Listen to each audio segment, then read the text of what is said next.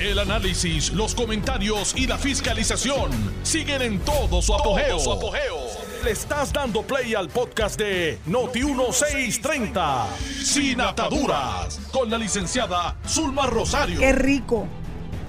Lunes 19 de julio del año 2021. Este es su servidora Zulma Rosario Vega. En Sin Atadura hay tanto de qué hablar, hay tanto de qué compartir con ustedes, pero quiero que me permitan la oportunidad de saludar a varios de mis alumnos de justicia criminal. Fueron varios los cursos que yo impartí en el programa ahora de la Universidad Ana Geméndez, del 2001 hasta finales del 2008, justo hasta, hasta que fui nombrada eh, directora de ética. Algunos de esos alumnos se han destacado y yo me siento tan orgullosa de ellos que necesito decírselos y compartirlo. Noel Rivera, Noel ya es profesor universitario, ya tiene una maestría y hoy salió en su página de Facebook las cosas que está elaborando para sus clases con tecnología, cosa que yo no tenía cuando yo impartí los cursos, ¿verdad? Aunque sí había algo, había Blackboard. Eh, la Universidad de Ana es una universidad bien vanguardista. El programa ahora es un programa que va dirigido a jóvenes adultos eh, que, hubiesen tenido ya algunos créditos universitarios aprobados. Eh, es bien acelerado. son cursos Principalmente son cursos de 6 a 8 semanas y se, se, se cubre lo que se cubriría en un semestre en ese lapso de tiempo. Así que los estudiantes tienen que poner mucho de su parte, tienen que, tienen que hacer mucho trabajo eh, y los profesores también. Y fue una experiencia que atesoro enormemente. Así que Noel no sé si me estás escuchando porque estás preparándote para una clase, pero siempre me siento orgullosa de ti, de tus logros. Lo mismo me pasa con Kevin Casta. Kevin Casta, junto con su esposa Vinca, eh, fueron alumnos de notas sobresalientes y que culminaron estudios en derecho ambos. Ambos son unos excelentes abogados. Estoy hablando de que mi participación universitaria fue a nivel de bachillerato. Eh, también Elizabeth Maldonado. Elizabeth, tú has sido una fiel, eh, fiel, fiel, fiel escucha de este programa. Y no sabes cuánto te lo agradezco y espero que tus hermanas estén ya mejor de salud. He estado al pendiente de esto y quiero enviarte un abrazo solidario y esperanzada en que la salud vuelva a reinar en tu hogar Billy Brookman también. A Billy lo vi durante las vistas de, bueno, esas vistas fueron largas y tediosas, difíciles. Las vistas eh, de pase de batón en el municipio de Cabo Rojo, que yo me honré en presidir. Y allí estaba Billy Brookman al pie del cañón, las vistas de transición mis alumnos, yo, ellos saben que yo los adoro, porque no solamente los vi, los viví, me los sufrí también, este, mientras daba las clases, esos siete, casi ocho años, sino que también he visto cómo se han desarrollado y cómo se han evolucionado desde el punto de vista académico, desde el punto de vista profesional. Eh, y me siento muy orgullosa de todos ustedes si se me ha quedado alguien en el tintero, pues le pido mis excusas, los recuerdo a todos con mucho amor, con mucho cariño. Eh, y hoy tenía que dar ese primer, ese primer respaldo a mis estudiantes eh, al principio de este programa. También he, compartido muchas cosas con ustedes del fin de semana. Yo sé que algunos estaban en estado de histeria por la comida que puse en Twitter del viernes, que estuve con dos de mis sobrinos nietos, eh, degustando un pescadito más fresco imposible en Brisas del Mar en Puerto Real. De hecho, este fin de semana fue la procesión de la Virgen del Carmen, porque Puerto Real es la primera villa de pescadores en Puerto Rico. Puerto Real, Cabo Rojo. Y como la comida de Brisas del Mar no hay ninguna. También quiero compartir. Ah, bueno, el sábado me fui a comer piragua, porque el calor estaba tan brutal que había que comer piragua, así que les ofrecí, les ofrecí a todos ustedes, algunos escogieron sus sabores eh, algunos fueron unos sabores bastante extrambóticos, este, pero bueno, cada, cada, persona tiene su, ¿verdad? Su, su gusto. Así que comimos piraguas todos juntos. Y ayer, ayer fue algo bien especial. Eh, fui hasta Ponce. Ponce es Ponce. Ponce tiene para mí un, un espacio muy especial en mi corazón. Eh, cuando yo no me dedicaba a nada de esto, yo era una simple mortal puertorriqueña y traía visitantes, ¿verdad?, a Puerto Rico. Uno de los primeros lugares que yo los llevaba a visitar siempre fue Ponce. Ponce es la ciudad señorial, es espectacular. Así que tengo muchos amigos ponceños, eh, entre los que ayer y hoy me dieron un toquecito fueron Caroline de Ponce, eh, Vidal Hernández, tecnóloga, y Trudy Stein. Trudy, Trudy estuvo por acá, se lo gozó todo en el paraíso. Pues, ¿qué fue lo que yo posteé? Algo muy simple. Un sándwich mixto de carrucho, pulpo y camarones. Y puse hasta la foto y puse el lugar donde obtuve esto, porque fíjense que, mire que yo le doy la vuelta a la isla. Estuve detenida por, por la pandemia, ¿verdad? Pero ya estoy empezando a salir y mi querida amiga Grace, la monita rebelde, eh, me ha designado como su secretaria de turismo gastronómico. Así que estén pendientes, me piden, me piden sugerencias y con gusto le doy de aquellas en que yo puedo, porque lo he probado, puedo dar fe de la calidad de los productos, de la calidad del servicio con el que tratan a uno. Porque puede ser extraordinario el producto, pero si el servicio no es bueno, pues yo no, no le voy a dar ningún tipo de, recomendación a nadie.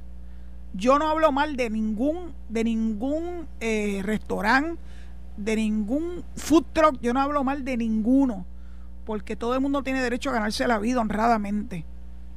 Pero si, me, si llegan a mi estómago y a mi corazón, claro que lo voy a poner, voy a poner fotos eh, y voy a compartirlo con ustedes para que se lo disfruten. Mabel, prepara el café, que ya es hora de estar tomando café. Dicho eso, pues también compartí con ustedes en mi cuenta de Twitter desde el paraíso 2, arroba desde el paraíso 2. Eh, número uno, hay un video del himno a la alegría, una versión bien moderna con una multiplicidad de artistas impresionantes. De Puerto Rico salen hasta Draco y Lunay. Eh, así que no se sorprendan, eh, es, bien, es bien multinacional y es una versión del himno a la alegría tan y tan bella que en parte se la dedicamos ¿verdad? a las personas que han sufrido eh, por razón de la pandemia, las personas que han trabajado duro para especialmente los empleados que tienen, ¿verdad? los empleados de, de las profesiones de la salud, pero también se lo dedicamos al pueblo cubano ese que está sufriendo amargamente lo que es un régimen totalitario, un régimen sanguinario, eh, hay cientos de desaparecidos.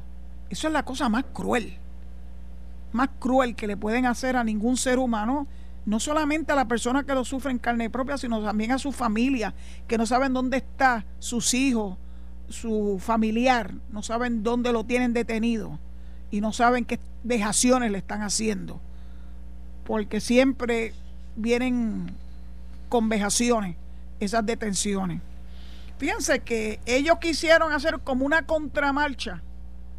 Eh, me río porque es tan burdo, es tan burdo. O sea, tú no puedes jamás igualar lo que fueron manifestaciones espontáneas, no planificadas, por más que ellos quieran decir que estaban planificadas, no. Y es que es evidente, cuando uno ve los videos, no hay ninguna planificación. eh, salen como cuando los perritos están, y no quiero, ¿verdad?, desmerecerlo, pero es que quiero que vean qué ocurre cuando tú amarras un perro en, en una propiedad, no los dejas respirar, eh, y acaso no le das ni agua ni comida suficiente, y cuando tienen la oportunidad de escaparse, se vuelven locos. Así que estaban desbocados. Así los, los vi yo desbocados, pero desbocados porque ya están hartos están hartos de lo que ha significado este régimen por 62 años, pero lo interesante es que mucha gente le ha dado un énfasis particular a que los que están protestando son jóvenes, son jóvenes nacidos y criados y adoctrinados en el régimen comunista de Cuba. Eso sí que es lo que llama la atención. Que lo hicieran los viejos hace muchos años, hace 60 años, pues uno lo podía esperar, porque están acostumbrados a una calidad de vida eh, y a una, ¿verdad?, a la tenencia de su propiedad, oiga, conseguida con el fruto de su frente, que te la arrebaten, pues naturalmente salen, salen con mucho dolor de su patria. Yo no me puedo ni imaginar que yo tuviera que irme de Puerto Rico, no me lo puedo ni imaginar. Una cosa es que muchos compañeros puertorriqueños se hayan ido a vivir en uno de los 50 estados. Esos son otros 20 pesos. Pues como ciudadanos americanos, pues tenemos toda la autoridad y todo el derecho a mudarnos donde nos plazca. Eh, bueno, hasta mi hermano me, escribió ayer desde Texas. Ese está, ese está hecho un, un nómada. Wisconsin, South Carolina, ahora Texas pero qué bueno, disfrútalo, disfrútalo con tu, con tu compañera, con tu esposa. Pero yo no quiero irme de Puerto Rico. Y no puedo ni imaginarme el dolor tan grande que pasa a un cubano que tiene que abandonar su patria porque no le queda de otra, porque están ahogados, porque necesitan libertad. El grito principal es de libertad. No lo confundan, no vengan con la ñoña del, embargo. Oiga, Cuba puede, puede llevar negocios comerciales con quien le dé la y le plazca. De hecho, el negocio comercial con los Estados Unidos no es completo tampoco eh, eh, la veda. Lo que son eh, asuntos de medicina, comida, eso entra. El problema es el régimen de Cuba, que lo aguantan. Ahora vinieron otra vez y que a decirle a la gente, miren, pueden mandar sus maletas al exilio. Sí, porque ellos se quedan con parte de eso, no crean que eso es así tan dadivoso de su parte. Las divisas las necesitan porque están perdidos económicamente. Y sin las divisas de los exiliados a sus parientes en Cuba, se muere el gobierno cubano. Aunque si ven las fotos de los que son los líderes, están gorditos y colorados. Eso no es, eso no es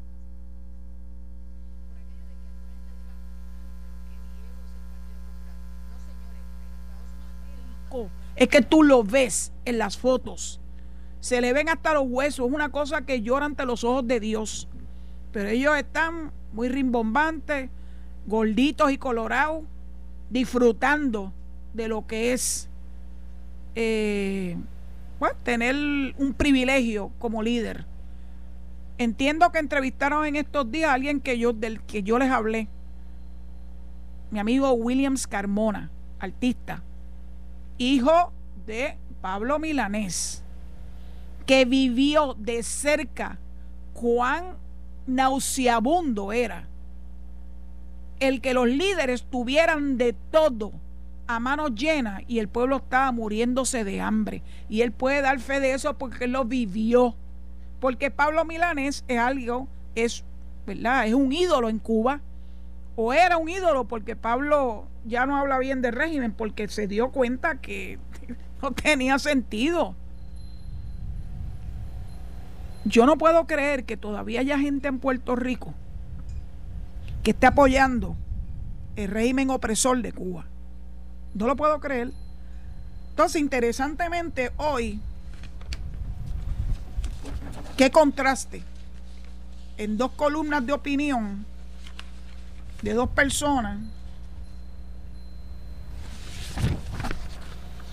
Una de las cuales, pues yo quiero mucho, porque lo conozco de muchos años, que es Carlos Díaz Olivo. Y en esa misma página, véanlo, pues tienen que leerlo, tienen que verlo. El contraste es brutal. Él habla, Carlos Díaz Olivo habla de lo que significa patria y vida, que es el, es el lema, el lema de los cubanos hoy en día. No patria y muerte, como decía, o muerte, como decía Fidel. Patria y vida es lo que están reclamando los cubanos de hoy que están en Cuba. Pero lo más burdo es la burla de Carlos Gorrín Peralta, un profesor de Derecho, de Derecho Constitucional en Puerto Rico, donde él disfruta de todas las libertades. Y entonces hace como una anécdota que yo estoy segura que es fabricada para hablar de todas esas vejaciones y todas esas necesidades que hay y entonces habla de que eso es en Puerto Rico. En serio. Es una burla. Equipara el que de vez en cuando no tengamos luz o que cuando hay un huracán que pasa hubiésemos pasado la que pasamos las de Caín. Pero nos hemos podido superar. Lo de Cuba no tiene, no tiene límite, no tiene fecha de expiración, no hay un FEMA que los ayude. Y cuando yo leí la columna, porque es que yo me lo, yo me lo podía anticipar, se llama ¿Cómo puede mantener su régimen como ese? Y viniendo de quien viene, yo sabía que era una burla, pero lo pude corroborar cuando lo leí. Y lo leí con detenimiento, porque yo lo veía venir, lo veía venir, lo veía venir. Ya, o ya ni, ni, me, ni me sorprendió. Lo que sí sorprende es que esta, esta etapa de la vida nuestra, donde hay sufrimiento de verdad, sufrimiento en carne propia, como el que están pasando nuestros hermanos cubanos, que hay un profesor de derecho constitucional que se burle o equipare lo que pasa en Cuba con lo que pasa en Puerto Rico, en verdad que es, es una atrocidad. Así que, léanlo. Y ustedes dirán si lo que yo estoy haciendo es una exageración. Por otro lado, me encantó que nuevamente eh, el cuerpo editorial del Nuevo Día eh, hoy destacan en su editorial lo que ellos llamaron, intitularon décadas, décadas de totalitarismo, atropellan al pueblo cubano.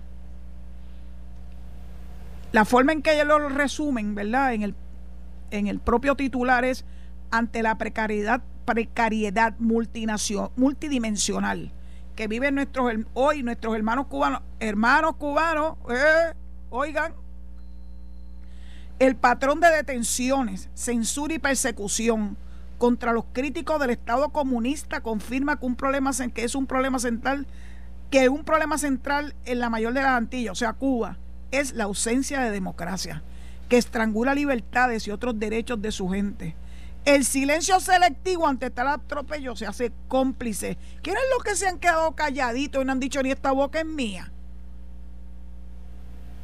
¿Dónde está Juan Dalmau? Tan simpático en las elecciones del 2020. Mr. Simpatía le podían decir. Bodybuilder. Hasta guapito se puso. No habló de la independencia, solamente de la patria nueva. Porque ahora no se puede hablar de esas cosas directo como se le tiene que hablar con sinceridad al pueblo. ¿Dónde está María de Lourdes? Santiago. Y María de Lourdes Guzmán también. ¿Dónde está? ¿Dónde están los dirigentes del movimiento de Victoria Ciudadana? No he visto ni uno solo hablar de las atrocidades por las que está sufriendo Cuba. No de ahora, 62 años de atrocidades. Están más calladitos que nada. Eso es lo que ustedes le ofrecen al pueblo de Puerto Rico. Esa es la alternativa que ustedes le ofrecen de gobierno. Eso es lo que ustedes idolatran. Pues el régimen de Nicaragua. ¿Dónde está Rubén Berrío? Que no ha dicho tampoco ni esta boca es mía. Digo, yo espero que esté bien de salud. Pero es el mentor designado así por Daniel Ortega en Nicaragua. ¿Dónde están? Están ocultados no dicen nada. Y el silencio los hace cómplices. Y es bueno que lo sepan acá en Puerto Rico. Eso es lo que nos tienen que ofrecer estas personas que se dicen a sí mismos dirigentes políticos en Puerto Rico y que no dicen claramente qué es lo que ofrecen.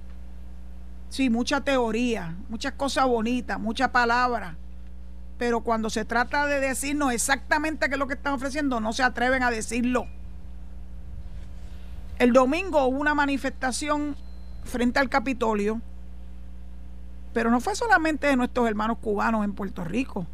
Ahí había muchos puertorriqueños, habían venezolanos, colombianos y gente de muchas partes del mundo que viven aquí en Puerto Rico, en la democracia de Puerto Rico. No seremos perfectos, pero vivimos una democracia y podemos hablar libremente, sin ataduras, sin que venga alguien a destrozarme a la puerta de entrada cuando, cuando yo hablo y lo hago en contra de los atropellos del gobierno.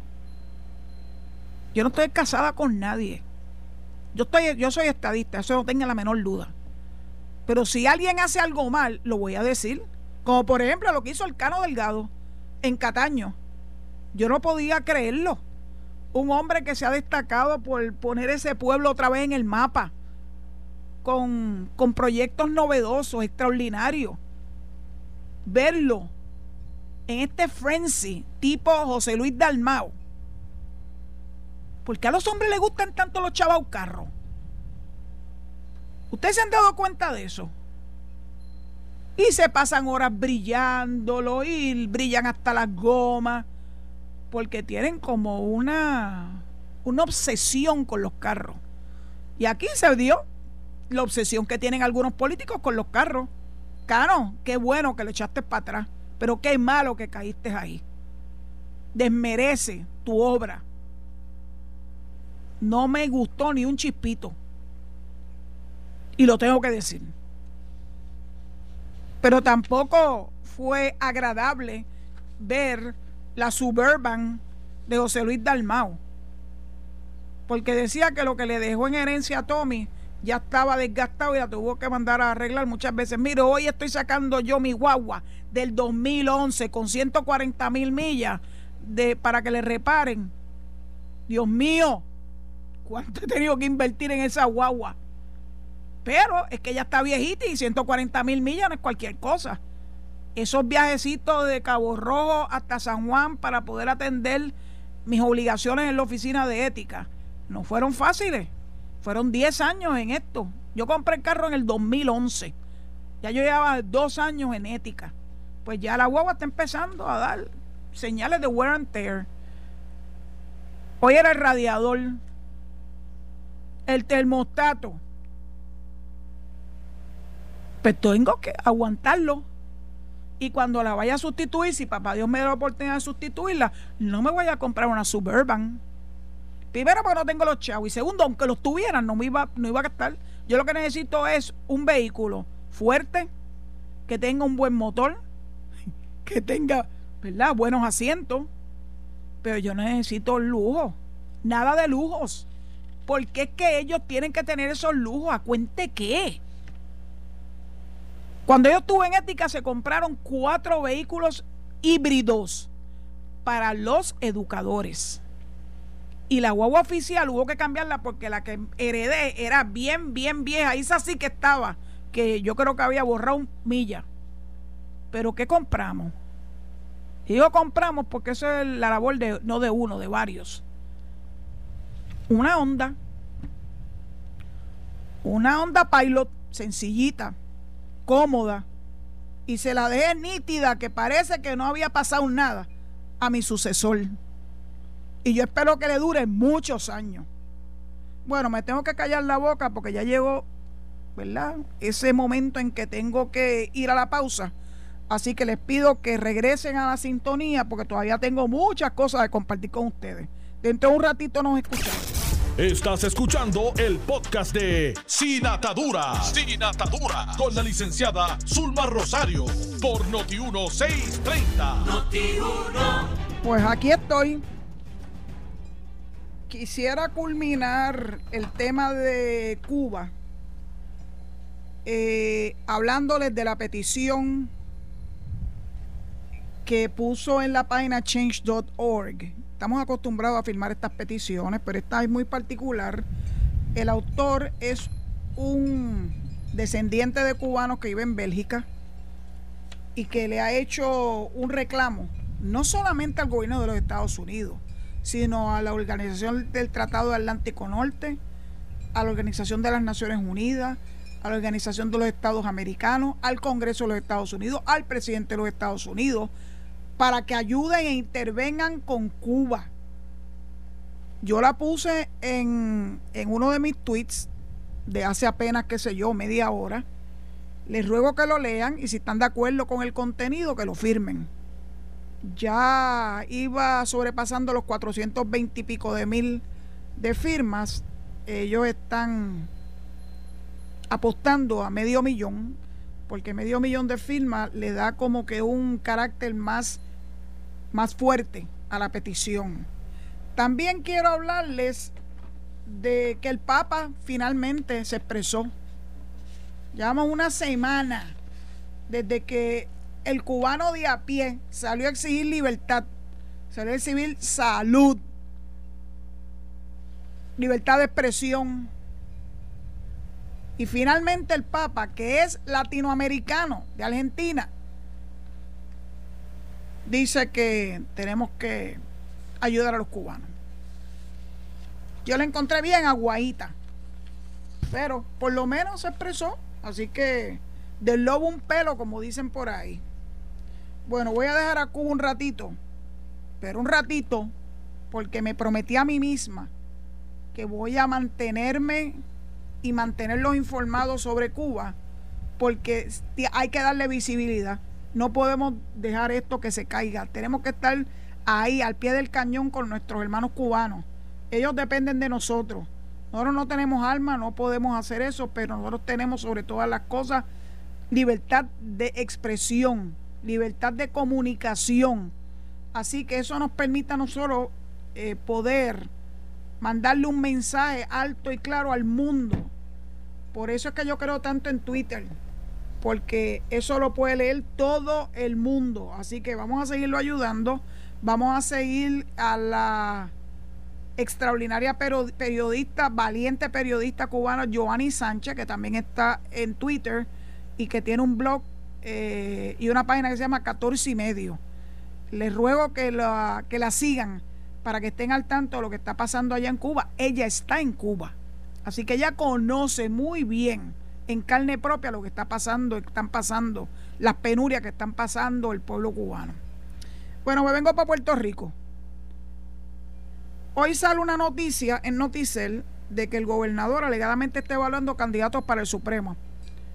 Y menciona a tres candidatos. Cuando yo leo, ¿verdad? Algunos de ellos yo sé quiénes son, otros no los conozco personalmente. Cuando yo leo, ¿verdad? Su trayectoria, sus credenciales, verdaderamente se le va a hacer difícil si esos son las tres personas, los tres abogados, los tres jueces que el gobernador Pierluisi está evaluando para esa silla vacante en el Tribunal Supremo. Quiero, quiero hablar un poco de algunos de ellos, pero ustedes pueden leer la reseña porque yo se las puse en Twitter y pueden acceder. Uno de ellos tiene una particularidad que quiero significar, es el juez Roberto Rodríguez Casilla. El juez Rodríguez Casilla es de acá, de Mayagüez estudié en la Intel, estudió en la Escuela de Derecho de la Universidad de Puerto Rico, mi alma mater, tiene una maestría en justicia criminal, está en las postrimerías de completar un doctorado en Derecho Penal de la Complutense de Madrid. Miren qué interesante. Es amante del arte y el derecho. Tiene una segunda maestría en escritura creativa. Creo que sería muy interesante tener un juez con esa capacidad de escribir que tan importante es, porque un abogado que se sepa expresar, no solamente, ¿verdad? Eh, de la forma que lo estoy haciendo yo, que no soy la mejor de todos ellos, pero creo que no lo hago tan mal, creo que me sé expresar, eh, pero que lo pueda hacer por escrito, que eso es lo que se queda, es importante y este juez, a quien no conozco, eh, tiene una maestría en escritura creativa. Es profesor universitario. fue oficial jurídico de la ex jueza Igris Rivera, a quien yo conozco y que adoro, miembro del panel del FEI. Así que este juez Rodríguez Casilla es alguien especial y además es una persona que por un accidente que sufrió es discapacitado físicamente, pero muy capacitado mentalmente. Así que sería interesante eh, que sea una de las personas que están siendo evaluadas. También, miren qué interesante, por su estado de cuadraplegia, demandó a la Escuela de Derecho de la Universidad de Puerto Rico, que supone que sea el non plus ultra, ¿verdad?, en los derechos, por, por, por las barreras arquitectónicas en la institución.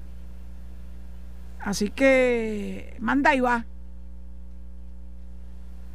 La jueza y Domínguez Irizarri, hay algo interesante que quiero compartir con ustedes. Es la hija del juez Daniel Domínguez, pero es hija de mi compañera de clase Carmencita Irizarri. La juez Domínguez trabajó en el Departamento de Justicia en varias de sus dependencias, incluyendo la que tenía más relación con la oficina, que era el área súper importante importantísima de investigar los asuntos de potencial corrupción en el ámbito gubernamental. Lo interesante de la juez Domínguez es que tiene una maestría en crimen de cuello blanco de Georgetown University. Fue fiscal y era directora de la división que le acabo de describir, la integridad pública.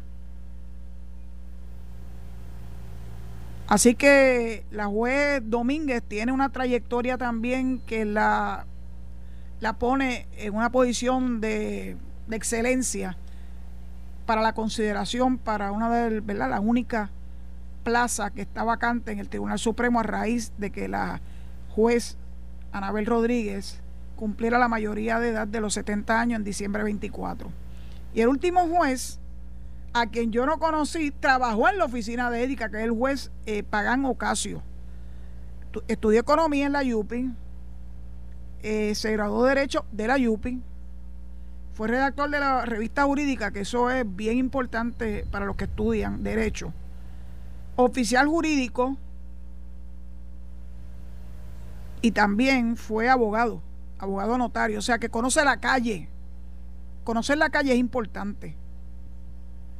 Es muy bueno tener grandes diplomas, tener una educación extraordinaria, pero conocer la calle, postular en un tribunal y saber lo que se pasa en un tribunal siempre le da otro, otra visión a los jueces eh, cuando están en el estrado.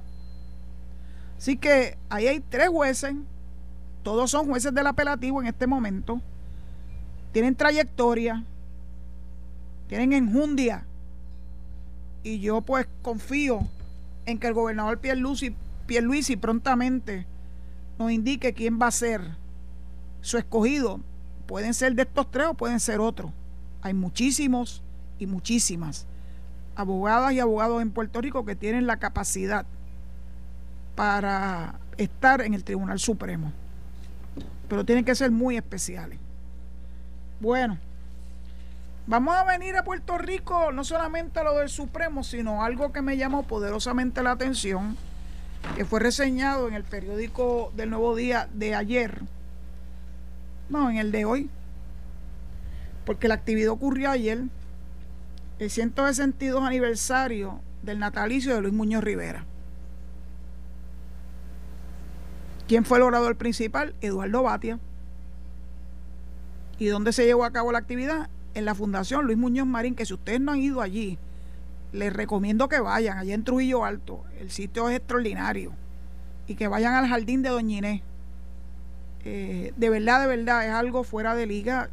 Durante un tiempo la fundación fue dirigida por mi amigo y compañero de clase desde Kindergarten, José Roberto Martínez, Villi.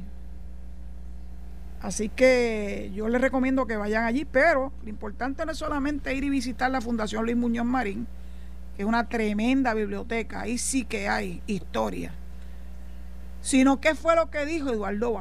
Eh, Eduardo Batia. Lo intitularon impulsa reforma constitucional. Algunos se preguntarán por qué no hizo esto cuando fue presidente del Senado o cuando fue senador. Pero yo soy de las que creo que las cosas vienen en su momento. Y lo interesante es que cuando él responde a esa, a esa pregunta, miren, miren la frase que utilizó, dijo que en esta etapa fuera de la esfera pública se sentía sin ataduras. Hello. Sin ataduras y con mayor tiempo para pensar en profundidad aunque reconoció que sus ideas no son nuevas. Algunas de sus ideas fueron las siguientes. La segunda vuelta en una elección, yo tengo mis serias, serias, serias objeciones a esto de la segunda vuelta. Esto es una gran oportunidad para que los partidos de minoría eh, se impongan sobre los que somos partidos de mayoría, los que tenemos la mayoría del pueblo. Por eso es que insisten tanto que si la participación electoral fue bajita y que sí o ni qué, entonces una segunda vuelta. Ustedes están viendo el revolú que hay de segunda vuelta en Perú y todas esas segundas vueltas que ha habido en, el resto de la humanidad. No se pueden poner de acuerdo, es bien difícil. Así que yo eso de una segunda vuelta, Nacarile del Oriente. No le compres idea. Pero hay otras otras cosas que él dice que sí me parecieron interesantes que se deben evaluar este chévere, que todo impuesto nuevo sea ratificado por el pueblo. ¿Cómo es eso? El pueblo ratificando los impuestos. ¿En serio, Eduardo Batia? ¿Que tú quieres una marcha como la que hicieron a favor del IBU de 11% de Aníbal? Yo dudo que el pueblo vuelva a tirarse esa maroma, porque era sabido ayer lo del famoso IBU en la época de Aníbal Acevedo Vila. Nunca antes en la historia de Puerto Rico se había tirado una manifestación requiriendo, por favor, pónganos un IBU. En serio. Eso es como la marcha que hizo el gobierno cubano este domingo, que para decir que ellos tienen la aprobación del pueblo. Algo parecido a eso. Que se celebren elecciones cada vez que surge una vacante. Pues yo tengo mis reservas, pero tal, no, no estoy totalmente en desacuerdo una vacante que normalmente cuando son las cubre los partidos políticos con procesos internos, como se cubrió la vacante de tanto de Néstor Alonso como la vacante de, de Tony Soto. Pero fueron elecciones, pero a un grupo más limitado. Que hay un vicegobernador por elección, esa me gustó. Porque lo que hemos estado viviendo y sufriendo en Puerto Rico desde el verano del 19 se hubiese podido resolver si hubiese habido un vicegobernador elegido por el pueblo. Y no lo que nos ocurrió, ay Dios mío, que el no haber un secretario de Estado terminó siendo gobernadora la secretaria de Justicia. Y mire qué trabajo tan exquisito hizo. Ella no estaba preparada para eso. Así que me gusta la idea de que el, el, puesto de vicegobernador, que se tendría que crear, porque eso no existe en nuestra constitución, sea por elección y que se elija el mismo día en que se elige el gobernador de Puerto Rico. También tiene una propuesta sobre los legisladores municipales que no sean parte de una plancha de los alcaldes. En esto yo tengo ideas mixtas. Aunque siempre les dije a los legisladores municipales cuando me dirigía a ellos, de todos los partidos y de todos los pueblos de Puerto Rico. Que ellos no eran una plancha nada, que la plancha es la que uno utiliza para planchar las arrugas de la ropa. Y que ellos eran un, tenían una obligación y una responsabilidad de actuar con relación al presupuesto, a las ordenanzas de cada uno de los municipios y que no eran planchas nada. Y si hacía y si había algo que no estaban de acuerdo con el alcalde, pues que lo dijeran abiertamente y que no se cohibieran por ser parte de una plancha. Así que esa idea se la compro a medias. Este, yo no sé. Considérenlo ustedes, estas fueron las que cubrió. Yo tendría que tener acceso al ¿verdad? al discurso que dio Bati ayer en, la Fundación Luis Muñoz Marín, pero por lo menos algunas de, las de las ideas eh, que resaltaron en el artículo de hoy me llaman bastante la atención. Pero my wonders never cease. Adivinen quién hoy escribió y con el que yo estoy 95% de acuerdo. Benjamín Torres Gotay. Casi nunca estamos de acuerdo, by the way, casi nunca estamos de acuerdo porque él tiene una particular obsesión con el PNP y con los estadistas. Pero esta vez le dio hasta entró el pelo a la Junta de Control Fiscal. Y por eso digo que estoy en el 95% de acuerdo. Porque la verdad es que, bueno, lo que reseña es unas expresiones que hizo el uno de los abogados, uno de los tantos abogados que tiene la Junta, porque mira que tienen abogados que ni votando lo sacaban de nombre, tiene un nombre enrevesado, Martin Bienenstock. Ante la juez Laura Taylor Swain. Benjamín les dice en esta columna que nadie lo eligió para nada, ese abogado, claro que no. Ese es a billetazo limpio. Porque la Junta vino aquí a saciarse a billetazo limpio y a tener un gobierno alterno, no elegido por el pueblo, y a saltarse de chavo. Y me gusta, me gusta lo que dijo de este individuo. Allí dijo en un ejercicio de arrogancia imperial pocas veces visto con tanta claridad en la larga historia de las actuaciones antidemocráticas. Estados Unidos, bueno, las actuaciones antidemocráticas de Estados Unidos obedecen a que somos una colonia, a pesar de que José Luis Dalmau piensa que qué bueno es el ELA. Nos impusieron la Junta, nos impusieron la ley promesa. Y claro que siempre van a decir, ah, pero entonces no, no, se tiraron encima de nosotros los acreedores y, y bla, bla, bla. Pero fíjense que Socolor, de que pusieron el hold, las demandas y el tener que sacar dinero para pagar demandas y a los acreedores, nos ha costado bien caro el sostén de un aparato antidemocrático como es la Junta de Control Fiscal. Estoy completamente de acuerdo con las expresiones de él de que ellos no pueden sustituir al gobierno electo por los puertorriqueños. Ese gobierno del que con tanto desdén habla Pinstock está opuesto al plan que se discute en corte porque reciente, con mucha razón, está hablando del gobierno, que le recorten las pensiones a las personas que están en momentos de mayor vulnerabilidad. Y esa oposición del gobierno, dice Torres Gotay, hace que esté en peligro el acuerdo que la Junta alcanzó con los bonistas. La Junta está empeñada en recortar hasta el 8.5% de los que tengan pensiones de más de 1.500 al mes. Como si tener una pensión de 1.500 al mes fuera una cosa espectacular.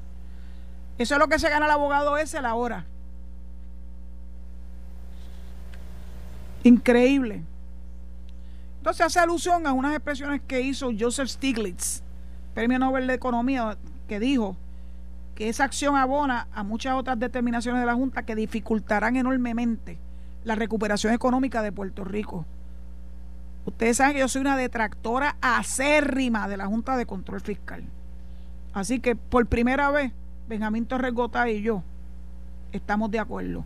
Y una de las cosas que él reclama es cómo no le han dado básicamente nada a las entidades culturales de Puerto Rico como si eso fuera un lujo. WIPR, el Instituto de Cultura, la Escuela de Artes Plásticas, el Conservatorio de Música. Para la Junta eso es como un lujo. Oigan, ese es el alma del pueblo de Puerto Rico. Así que es, increíble, es increíble que la Junta se haya ensañado con las entidades culturales de Puerto Rico.